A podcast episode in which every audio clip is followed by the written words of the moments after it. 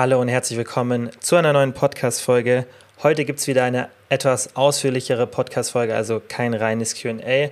Ich habe mir für euch zwei Produkte rausgesucht, die wir im Produkt Spotlight uns anschauen werden. Dann habe ich mir einmal wie immer ein Thema der Woche ausgesucht oder besser gesagt jetzt Thema aller zwei Wochen. Ähm, die mediterrane Diät oder mediterrane Ernährung ist super spannend, also das würde ich euch empfehlen, unbedingt anzuhören.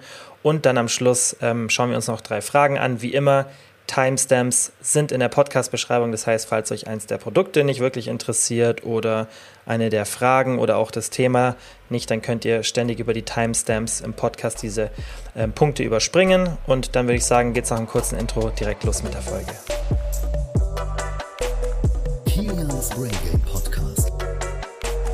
Wie immer starten wir mit dem Product Spotlight und ihr habt vielleicht schon in der Beschreibung die zwei Produkte gesehen. Wir starten mit dem Grafschafter Eiweißbrot. Das ist, glaube ich, eine Eigenmarke von Lidl.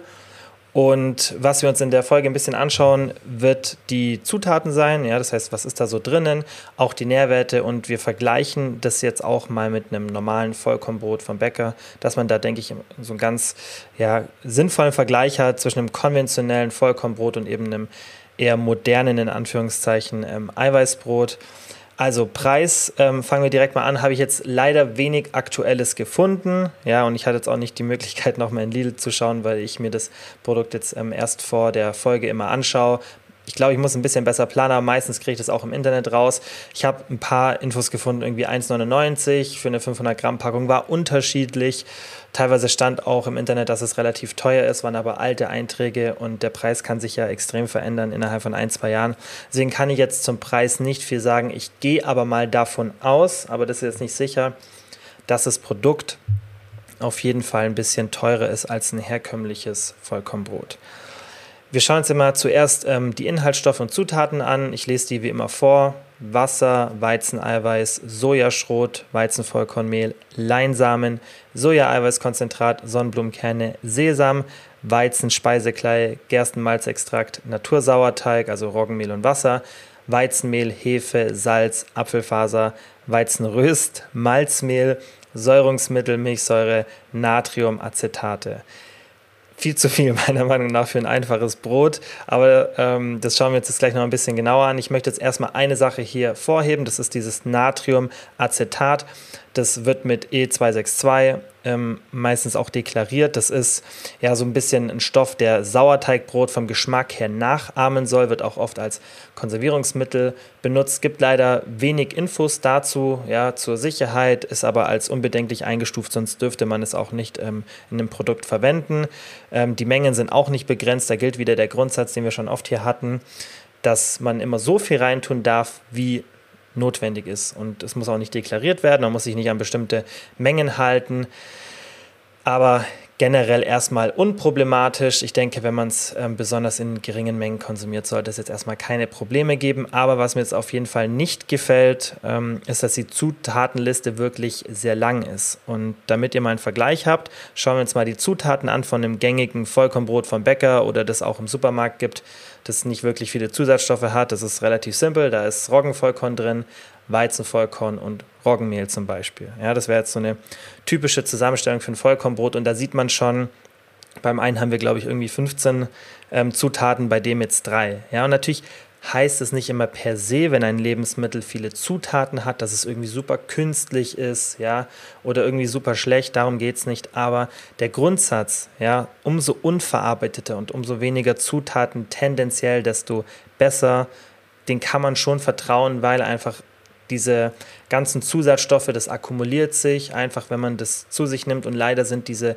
Sachen auch oft sehr unerforscht und alles, was so ein bisschen ja, unverarbeiteter ist und wenig aus der Industrie stammt, ist tendenziell besser. Wie gesagt, heißt es nicht, dass es irgendwie ein ungesundes Produkt ist, das man meiden muss, aber an dem Grundsatz kann man sich auf jeden Fall orientieren und ich würde auch empfehlen, und das ist auch später ein bisschen das Thema bei der mediterranen Ernährung, dass man sich dennoch an Produkten orientiert, die möglichst wenige Zutaten haben. Da ist auch die Wissenschaft relativ eindeutig, ja, dass unverarbeitete Ernährung immer die beste ist und umso mehr Zutaten, desto mehr Verarbeitungsschritte und dementsprechend muss man das hier, finde ich, bei dem Produkt auch berücksichtigen. Wenn wir uns mal die Kalorien anschauen, dann sieht das Ganze schon besser aus. Da hat das Eiweißbrot, und das kann man tendenziell für alle Eiweißbrote sagen, da gibt es aber auch wahnsinnige Unterschiede, ja, aber meisten haben ähnliche Kalorien wie das jetzt hier. Und zwar hat es 247 Kalorien im Vergleich zu einem Vollkornbrot, das jetzt zum Beispiel 230 Kalorien hat. Das kann natürlich auch je nach Vollkornbrot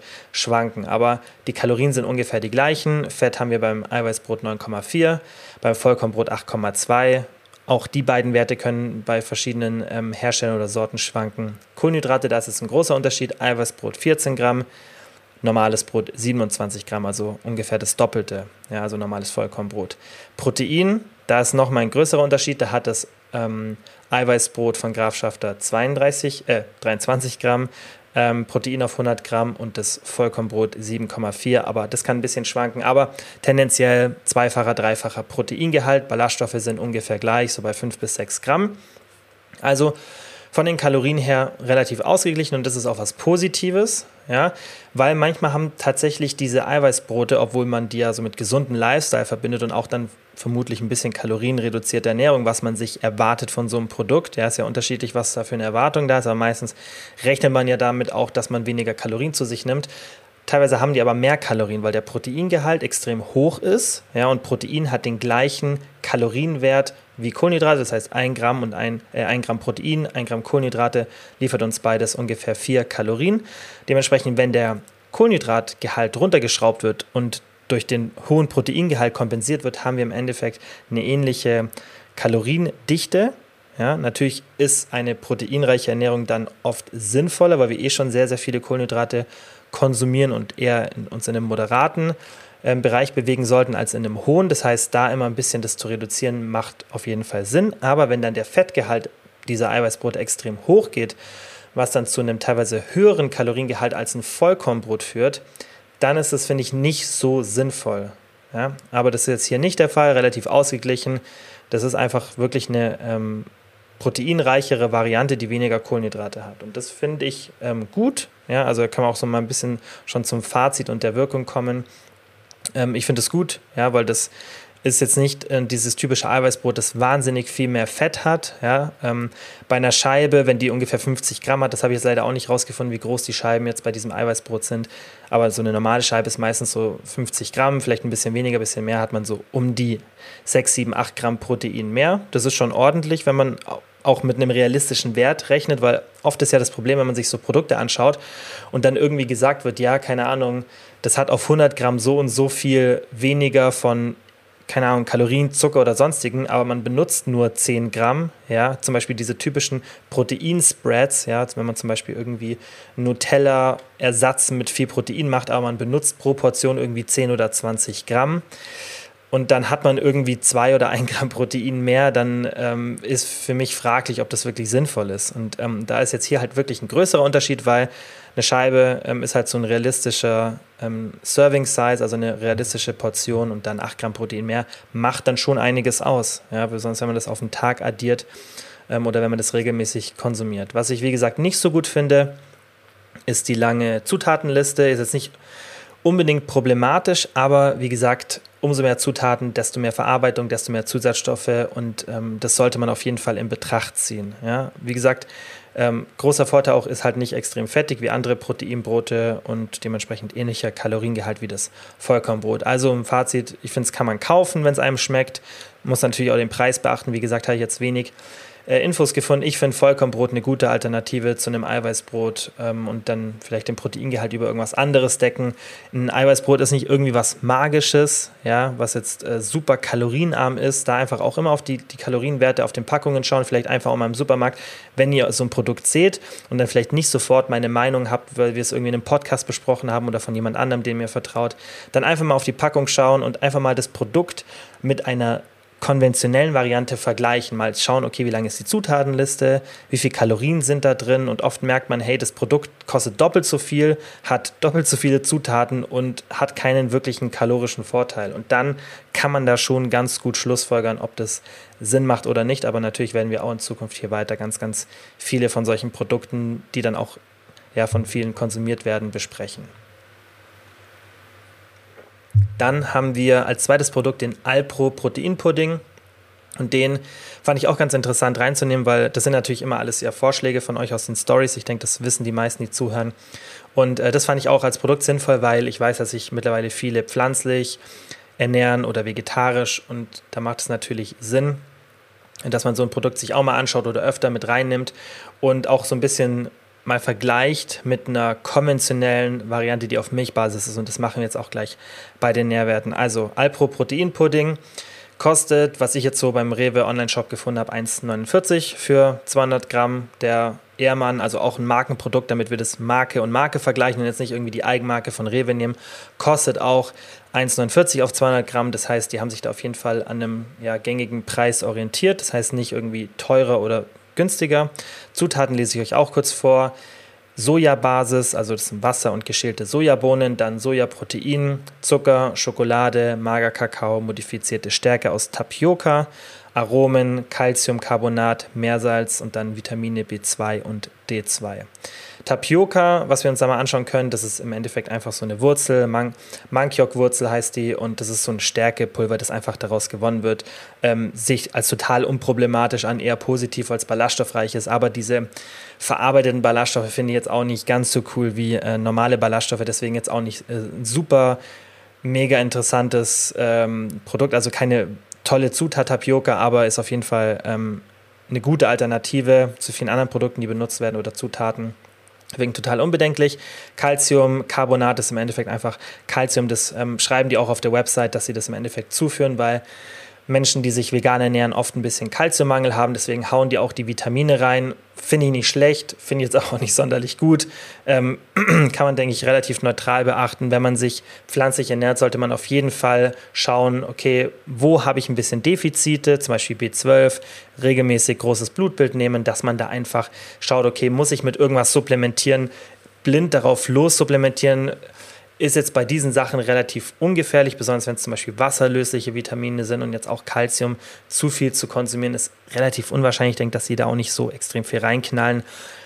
Ähm, aber muss jetzt nicht unbedingt sein, macht man halt ähm, so ein bisschen aus einem guten Gedanke, deswegen finde ich es jetzt auch nicht schlecht.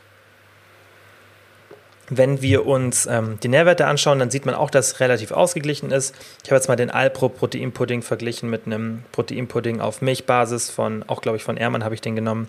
Aber der von Ehrmann und die, die Eigenmarken von Rewe oder Lidl, die haben eh alle ähnliche Nährwerte. Der Alpro Proteinpudding hat 95 Kalorien, der Proteinpudding auf Milchbasis 76 Kalorien. Das heißt 20 auf 100 Gramm weniger ist es nicht ähm, die Welt, aber ist es auch nicht wenig. Also ist definitiv ein bisschen kalorienärmer, liegt am geringeren ähm, Kohlenhydrat- und Fettgehalt, der aber nicht ganz extremes, ja, 2,9 Gramm Fett hat der Alpro-Pudding, der ähm, auf Milchbasis hat 1,5. Dann Kohlenhydrate 6,5 beim Alpro, 5,1 ähm, beim Proteinpudding auf Milchbasis. Proteine haben beide ungefähr 10 Gramm. Also relativ ausgeglichen, bisschen höherer Fettgehalt, einfach wegen ähm, der Sojagrundlage, ähm, die der Alpro Pudding hat. Und falls ihr zum Thema Soja ein bisschen was wissen wollt, hört euch die letzte Podcast-Folge an. Da habe ich ein bisschen was dazu erzählt. In der QA-Folge ähm, habe ich die Frage aufgegriffen: Ist Soja irgendwie problematisch? Also hört euch das unbedingt an. Ich kann schon mal vorab nehmen, ähm, sonst hätte ich es hier auch gesagt: ähm, Aufpassen mit Soja.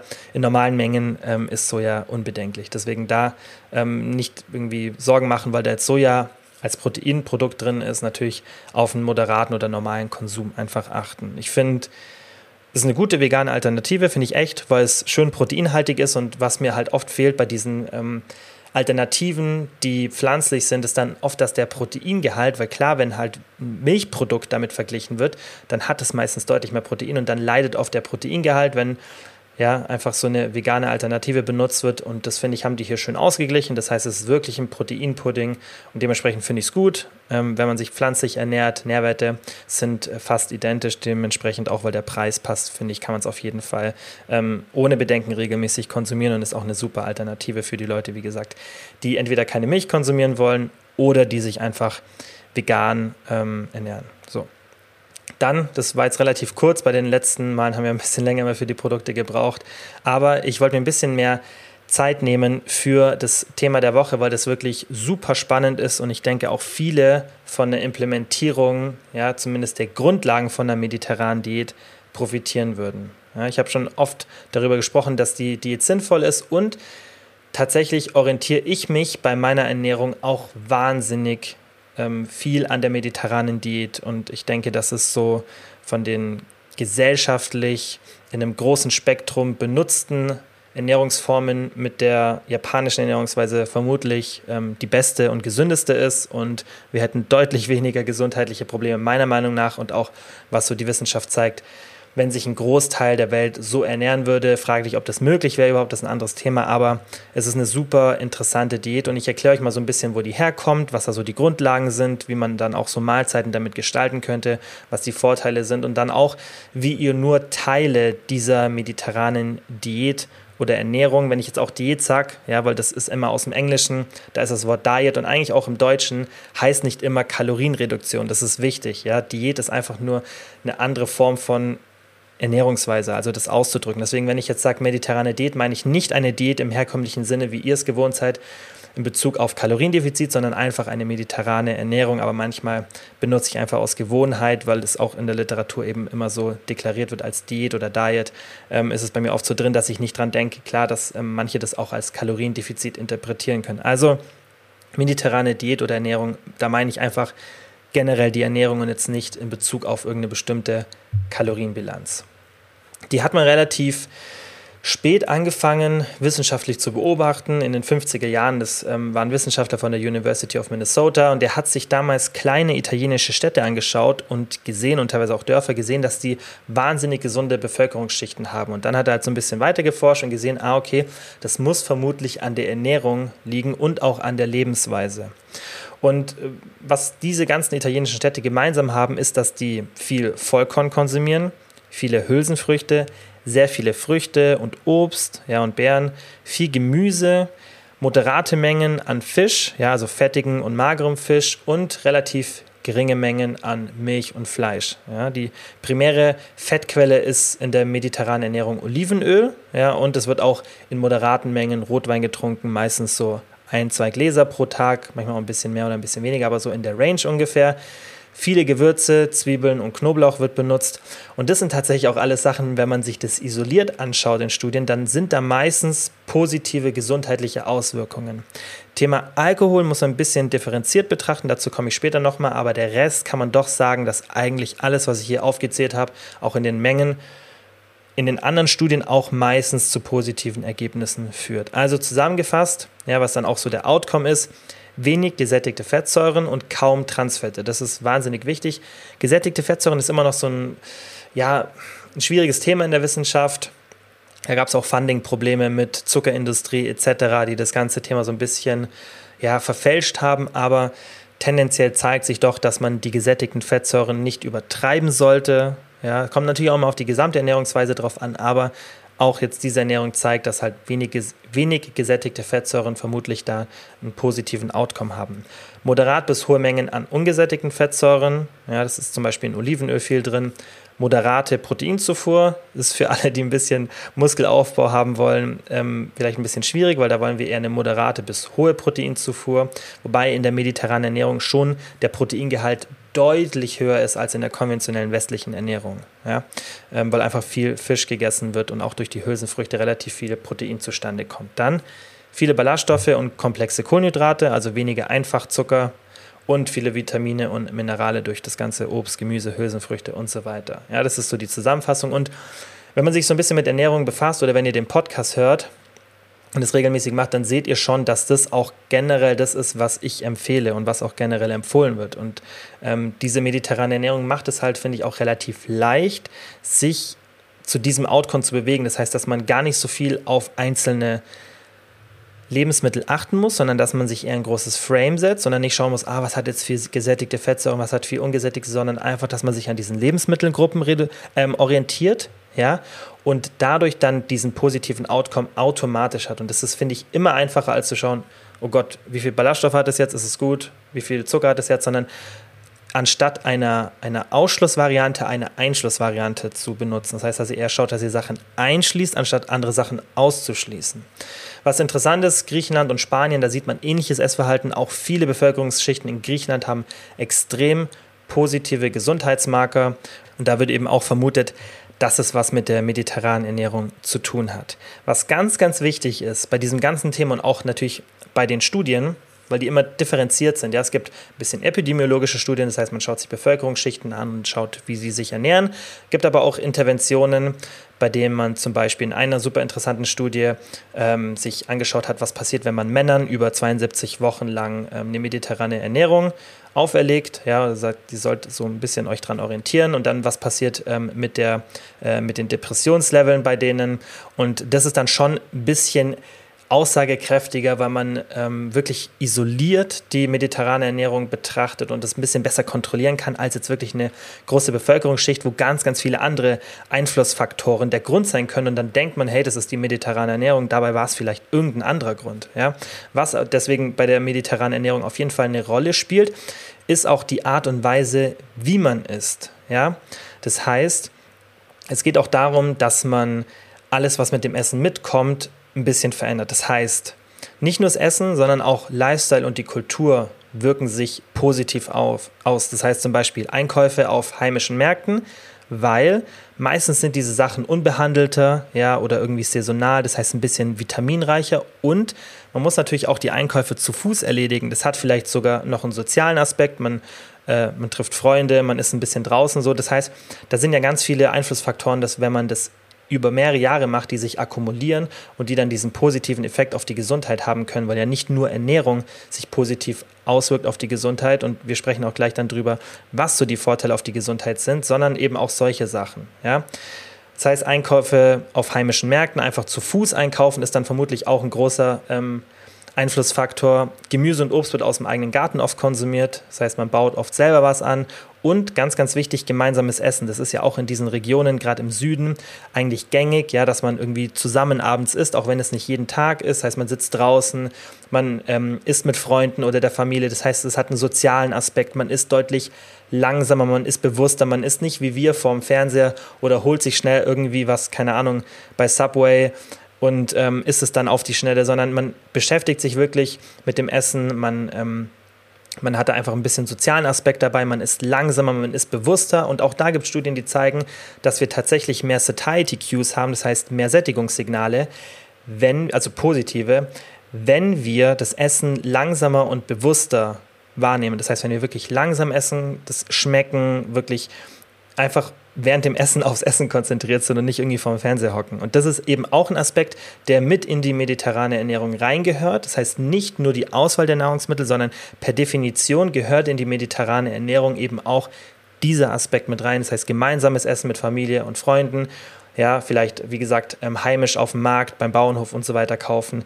Ähm, und natürlich auch die Bewegung, die damit einhergeht. Ja, also ganz wichtig auch bei der mediterranen Ernährung kein Ausschluss, kein Ausschluss schlechter Lebensmittel, sondern eben die hauptsächliche Integration guter Lebensmittel. Und so würde ich mich an eurer Stelle immer verhalten, wenn wir hier irgendwas besprechen. Nicht versuchen, irgendwas auszuschließen. Davon spreche ich auch selten, dass wir sagen, hey, irgendwas ist ganz schlecht aus, ist vielleicht Transfette, so gibt ein paar Ausnahmen, die man wirklich meiden sollte. Aber ansonsten ist es leichter, mehr andere Sachen zu integrieren. Aber selbst bei Transfetten kann man da argumentieren, ja, dass man sagt, hey, zum Beispiel Butter oder Olivenöl integrieren was dann automatisch dazu führt, dass wir zum Beispiel Sachen wie Margarine nicht mehr so oft konsumieren. Das heißt, mit so einer Integration kriegt man das oft auch vom Essverhalten besser hin, meiner Meinung nach, als wenn man so ein Ausschlussverfahren macht.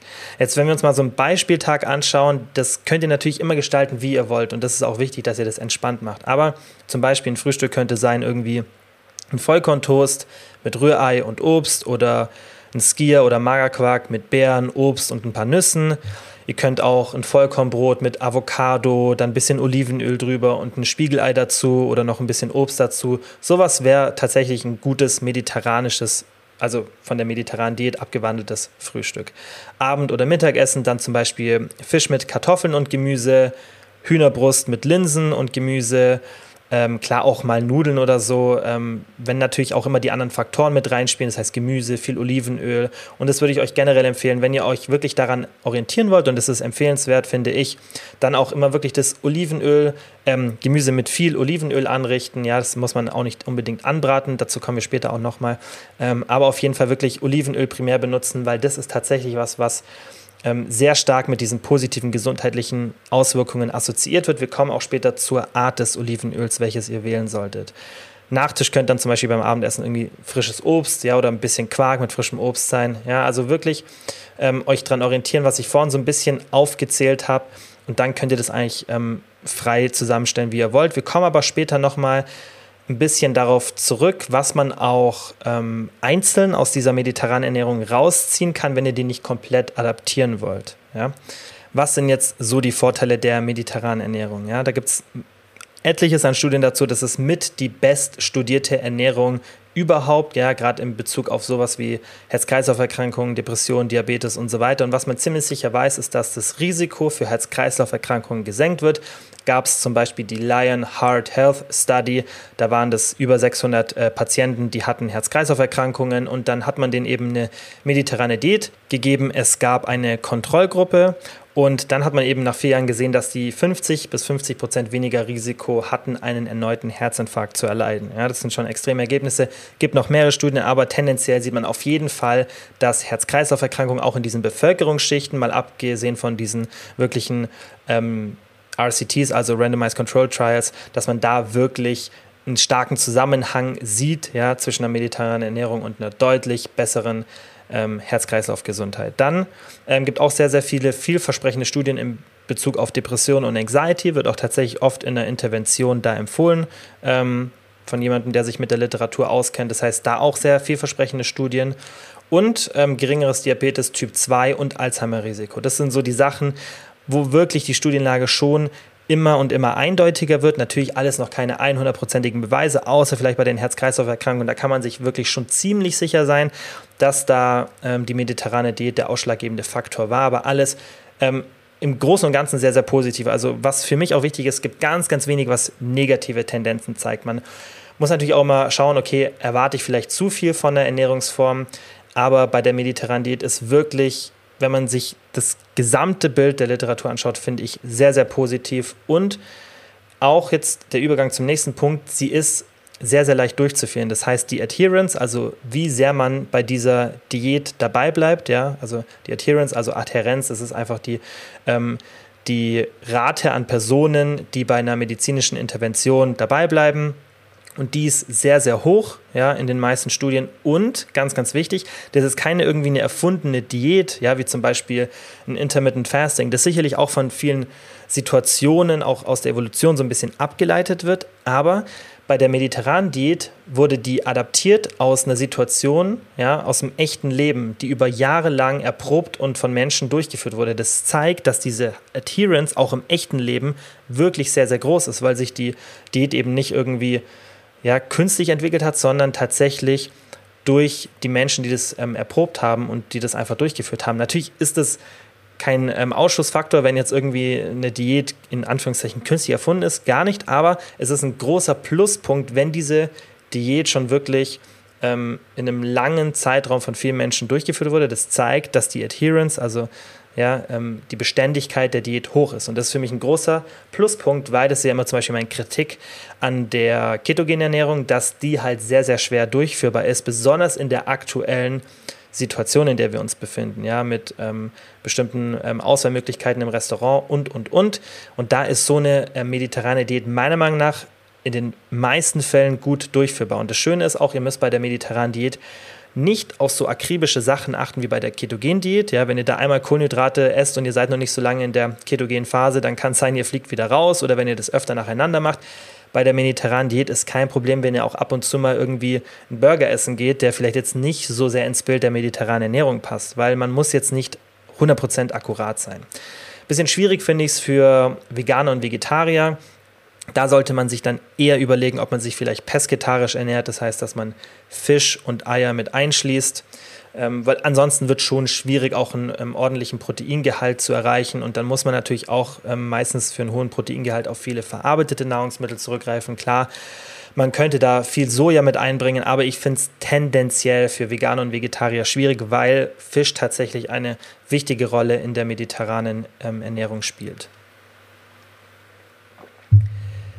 Jetzt möchte ich ein bisschen was dazu erzählen, ähm, wie man diese einzelnen Teile der mediterranen Ernährung für die eigene Ernährung nutzen kann. Und wir gehen da so ein bisschen chronologisch ähm, voran. Das heißt, wir schauen uns erstmal an, was sind so die größten Effekte, die man auch mitnehmen kann, von bis zu den kleinsten Effekten. Ja, das heißt, Nummer eins, was das Wichtigste ist, was ihr, wenn ihr nicht alles von dieser mediterranen Diät adaptieren wollt, was ihr mitnehmen solltet, ist viel frisches Gemüse und Obst. Ja, also mit frisches meine ich auch Tiefkühl ist natürlich auch in Ordnung, aber wir wollen ja so ein bisschen diesen Aspekt mitnehmen. Ja, vielleicht äh, dieser Gang zum Wochenmarkt oder zu einem lokalen ähm, Bauernhof und dann ähm, finde ich definiert das frisches Gemüse und Obst ein bisschen besser, dass man da auch ja, sich einfach ein bisschen mehr daran orientieren kann. Dann ganz wichtig, viel Olivenöl, weil das einfach ein zentraler Punkt ist und da würde ich darauf achten, dass ihr ein natives benutzt. Ja, da habt ihr einen tieferen Rauchpunkt, als wenn jetzt ein raffiniertes Olivenöl benutzt, weil der Unterschied ist nur,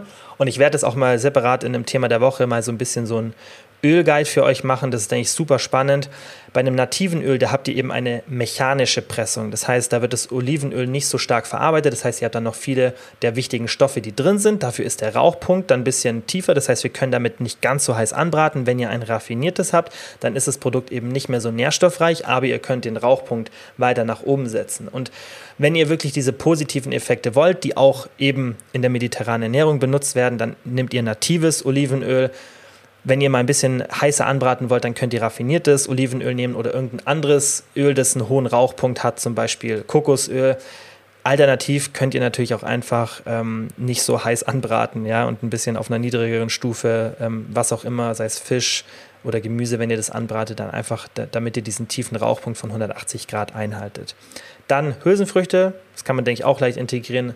Viel Vollkorn, ja, ist auch so ein Grundsatz, den man auch isoliert integrieren kann in die eigene Ernährung regelmäßig mageren und fettigen Fisch. Das ist deshalb auch gut, weil eben fettiger Fisch viele Omega-3-Fettsäuren enthält, ja, und dann eben diese kritischen Fettsäuren EPA und DHA, die wir aus vielen anderen Omega-3-Quellen eben nicht bekommen, da drin sind.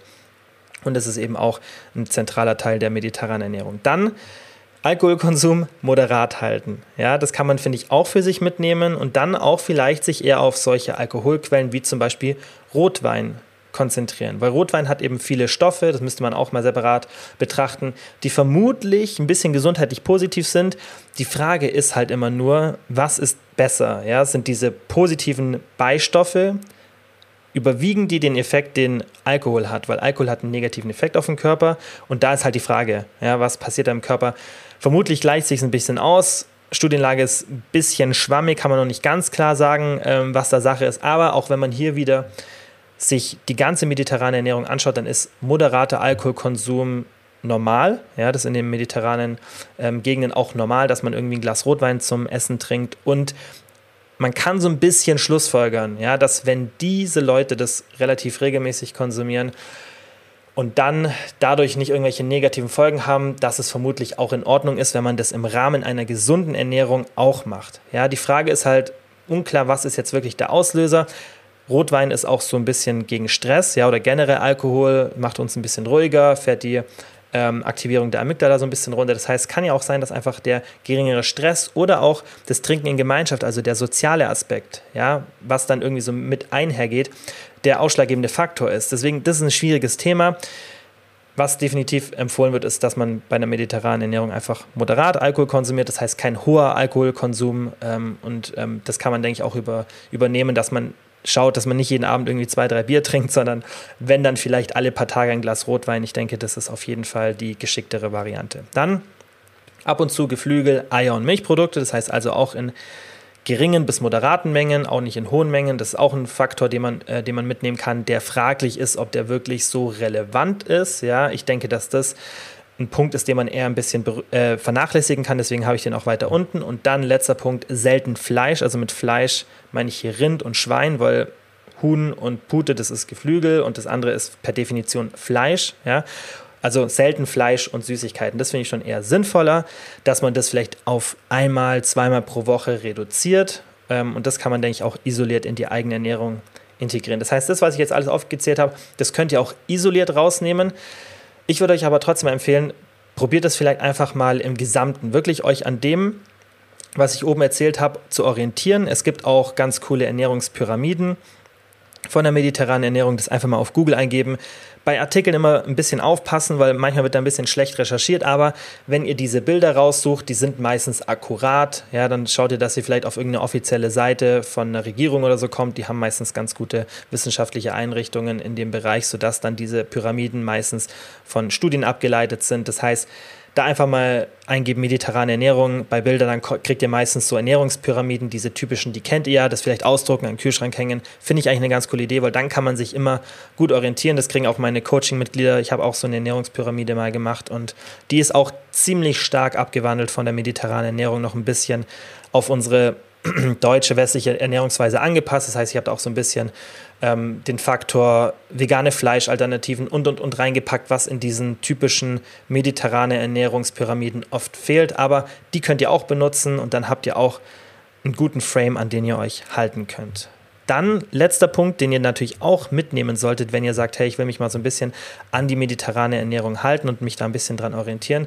Versucht wirklich diesen Faktor vom Essverhalten mit reinzunehmen. Ja, das heißt nicht nur das, was ihr esst, sondern auch wie ihr esst. Ja, das heißt lokal einkaufen, ja, zum Beispiel auf Wochenmärkten, Bauernhöfe etc. Ja, dann natürlich auch gemeinsames Essen mit Freunden, mit der Familie, regelmäßig am besten mehrmals pro Woche. Ja, das muss nicht irgendwie in einem typischen Restaurant sein, sondern vielleicht dann auch zusammen essen, ja, dass man sich irgendwie abwechselt. Mal kocht die eine Person, man trifft sich, mal kocht die andere. Sowas ist bei uns, finde ich, gesellschaftlich leider gar nicht normal, aber es wäre ein positiver Aspekt, wenn man das schafft, mit dem Freundeskreis oder der Familie zu integrieren, dass man das vielleicht so ein bisschen rotieren lässt oder man gemeinsam kocht. Ich denke, da findet man Möglichkeiten und das ist auch ein ganz, ganz wichtiger Punkt, weil wie gesagt, man darf sich bei der mediterranen Ernährung, und das ist auch per Definition so, nicht nur an der Ernährung orientieren, also rein an den Lebensmitteln, sondern auch daran, wie diese konsumiert werden. Und ich denke, gerade der soziale Faktor, und darüber haben wir hier schon ganz oft gesprochen, der fehlt in unserer heutigen Gesellschaft und der ist eben in diesen Bevölkerungsgegenden oder in diesen ähm, geografischen Gegenden eigentlich was kulturelles, normales. Ja? Das heißt, dass man da, wie gesagt, zusammen ist und auch vielleicht danach noch ein bisschen zusammensitzt und diesen sozialen Aspekt hat, anstatt zu essen irgendwie und dann ähm, vorm Fernseher zu gehen, ja, was jetzt vielleicht nicht per se schlecht ist, aber was einfach gesundheitlich gesehen andere Auswirkungen hat, vermutlich, ja, ähm, als jetzt so ein soziales Essen und dann einfach viele soziale Kontakte. Das heißt, das wirklich auch beachten, dass wenn ihr diese Ernährung adaptieren wollt, dass ihr diesen Faktor mit reinnehmt. Dann natürlich langsam und genussvoll essen. Das ist natürlich auch ein Faktor, der in einem sozialen Umfeld besser passiert, ja, weil ihr dann einfach nicht so abgelenkt seid. Ihr seid nicht irgendwie vom Fernseher, lest was, seid am Handy, sondern Ihr seid mit den Personen um euch herum beschäftigt, ihr ähm, seid mit dem Essen vor euch beschäftigt und es führt einfach automatisch dazu, dass ihr langsamer esst. Wenn ihr das jetzt natürlich nicht als Option habt, mit anderen Leuten zu essen, dann könnt ihr aber auch alleine euch daran orientieren, dass ihr sagt, ihr setzt euch einfach hin mit dem Essen und esst es nicht vorm Fernseher, sondern jetzt, wo es noch warm ist und ihr habt irgendwie einen Balkon oder eine Terrasse. Ich mache das tatsächlich auch so. Ja, also ich esse nur abends meistens was und mache irgendwas, schaue irgendwas nebenbei, aber wenn ich irgendwie was morgens esse oder mittags einen kleinen Snack, dann mache ich das ohne Ablenkung. Dann bin ich nur aufs Essen konzentriert, auch einfach, um so ein bisschen mal die Reize runterzuschalten, die wir ständig bekommen. Und das könnt ihr auch machen, wenn ihr jetzt nicht die Möglichkeit habt, mit jemandem zu essen. Einfach wirklich euch mit dem Essen beschäftigen. Das wäre dann auch per Definition ein bisschen so an der mediterranen Ernährung orientiert. Und dann natürlich auch ganz wichtiger Faktor, mehr selbst kochen. Ja, dann habt ihr ein bisschen mehr ähm, Einfluss auf die Zutaten, die benutzt werden. Ja, könnt ein bisschen ähm, unverarbeiteter kochen und das ist auch ein ähm, ganz wichtiger Faktor. Aber für mich ist gerade so dieses gemeinsame Essen, solange das möglich ist, ein großer Faktor, den man auch integrieren sollte, wenn man diese mediterrane Ernährung mal für sich selber ausprobieren will. So, und jetzt äh, zum letzten Teil, zwar zum QA, den wir aber auch relativ kurz halten, ähm, weil wir über ein paar Fragen schon relativ ähnlich gesprochen haben, aber ich es trotzdem nochmal ähm, erwähnen will und das sind auch Fragen, die tatsächlich wichtig sind. Ich glaube nämlich über die erste Frage haben wir in der letzten Folge ein bisschen gesprochen oder vorletzten. Und zwar sollte man die Schritte besser über den Tag verteilt sammeln oder reicht ein großer Spaziergang? Also für den Kalorienverbrauch ist es ziemlich irrelevant. Da würde ich mir gar nicht so viele Gedanken machen. Aber für den gesundheitlichen Aspekt, wenn ihr die Möglichkeit habt, würde ich die Schritte auf den Tag verteilen. Denn was definitiv wichtig für die Gesundheit ist, ist, dass die sedentary time, das heißt die Zeit, die wir ohne wirkliche Aktivität verbringen, möglichst gering ist. Ja, also ewiges Sitzen, Liegen, ja, oder auch ähm, stationäre Stehen ist jetzt, wobei Stehen dann eher weniger vermutlich ein Problem ist, ist jetzt nicht so ähm, toll. Ja? Das heißt, ihr solltet schauen, dass diese Sedentary Time möglichst kurz ist, dass ihr möglichst wenig am Stück sitzt.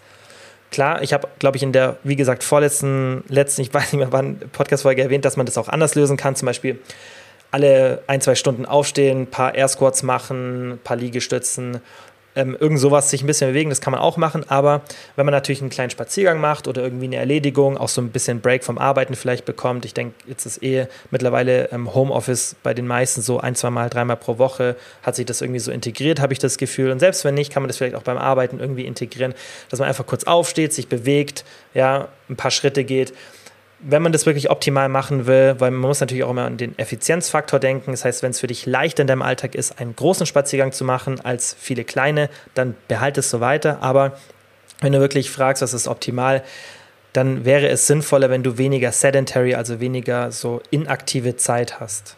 Dann die nächste Frage war, wie kann ich Push-Pull-Legs trainieren ohne viele Oberkörperübungen? Da würde ich dir empfehlen, such dir einen anderen Split, weil der Split Push-Pull-Legs ist für mich eher ein Split, den man machen kann, wenn man den Oberkörper ein bisschen mehr in den Fokus rücken möchte. Ja, weil man, klar kann man da unterschiedlich trainieren. Das heißt, man kann zum Beispiel bei Push eine Kniebeuge mit reinnehmen, bei Pull könnte man Kreuzheben mit reinnehmen und dann hat man auch eine wirklich hohe Frequenz von Unterkörperübungen, kann man machen. Ja, das finde ich ist auch eine gute Lösung auf jeden Fall. Aber tendenziell wird doch dann bei einem Push-Pull-Legs-Split für mich eher ähm, der Oberkörper in den Fokus genommen und ähm, klar könntest du schauen, dass du irgendwie bei Push, Kniebeuge, Leg Extensions, ähm, Step-Ups, solche Übungen machst, wo du eben von den Beinen her drückst. Finde ich es aber nicht so sinnvoll. Also ich würde tatsächlich, wenn du sagst, du willst nicht so viel Oberkörper trainieren, den anderen Split überlegen. Ja, was ich zum Beispiel schon ein paar Mal erwähnt habe, was wir auf dem Coaching benutzen, das ist so mein Favorite Split, der ähm, den ich mir irgendwann mal überlegt habe, den sicherlich auch jemand anders von mir schon mal in der Form hatte, den ich aber eine coole Lösung finde zwischen einem Unterkörper-Oberkörper-Split mit mehr Fokus auf Unterkörper ist Unterkörper, Oberkörper, Unterkörper, Ganzkörper. Weil dann habt ihr die Option, ja, dass ihr an diesem Ganzkörpertag zwar noch den Oberkörper mit reinnehmt, den ihr ja davor nur einmal trainiert, aber zusätzlich noch einen dritten leichten Unterkörpertag habt. Das heißt, ihr habt zweieinhalb Unterkörpertage, eineinhalb Oberkörpertage. Und ein klassischer Split ist ja so zweimal Oberkörper, zweimal Unterkörper. Aber was halt oft ist, dass gerade Frauen ein bisschen mehr im Fokus auf den Unterkörper wollen. Und wenn, wenn das die Präferenz ist, dann finde ich, macht es Sinn, dass man eben eineinhalb Mal Oberkörper trainiert und jetzt nicht dreimal Unterkörper, einmal Oberkörper. Das finde ich ein bisschen unausgeglichen. Nein, dann kann man sich die Option setzen, hey, ich mache einen Ganzkörpertag. An dem Tag ist die Hälfte Unterkörper, Hälfte Oberkörper und dann hat man ja einfach sowas ähnliches wie Push-Pull-Legs, zwar doch noch was anderes, aber man hat auch so einen gemischten Split, ja, ähm, der jetzt nicht auf einzelne Muskelgruppen an den einzelnen Tagen konzentriert ist, sondern eher mit einer höheren Frequenz, aber mehr Unterkörperfokus. Ja, und das würde ich dir empfehlen, dass du vielleicht sowas in der Art machst. Dann die letzte Frage für heute. Ich habe mehr Hunger an Restdays. Sollte ich mehr, weniger oder gleich viel essen? So rum. Also, wenn du mehr Hunger an Restdays hast, das kann unterschiedliche Ursachen haben. Das kann zum Beispiel sein, wenn du am Vortag sehr intensiv in der letzten Tageshälfte trainierst, dann kann es sein, dass viele am nächsten Tag mehr Hunger verspüren. Kann aber auch sein, dass das Training für dich in der Früh oder Mittag stattfindet und einen hungerunterdrückenden Effekt haben, hat. Das kann auch bei manchen Menschen der Fall sein. Kann aber auch einfach sein, dass du dadurch, dass du weniger Zeit mit dem Sport, dem Weg dahin und so weiter verbringst, dass du mehr Zeit hast, über Essen nachzudenken. Das heißt, es kann viele Ursachen haben, wieso du an einem Restday mehr Hunger hast. Ja, manche assoziieren auch Sport dann mit so, hey, ich halte mich heute mehr an die Ernährung. Das kann auch ein Grund sein. Ich würde dir auf jeden Fall empfehlen, wenn das so ist, dann isst doch ruhig an einem Restday mehr. Ähm, hat gar keine negativen Auswirkungen, besonders wenn wir jetzt alles außerhalb von einem Profisportler betrachten, wo man vielleicht dann so ein bisschen mit den Kalorien und Trainingstagen und so weiter so ein bisschen arbeiten kann. Aber es spricht gar nichts dagegen, an einem Restday, wenn du da mehr Hunger hast, mehr zu essen. Ich würde tendenziell immer in den meisten Situationen auf die Wochenbilanz achten, nicht auf einzelne Tage von den Kalorien. Ich mache das auch so.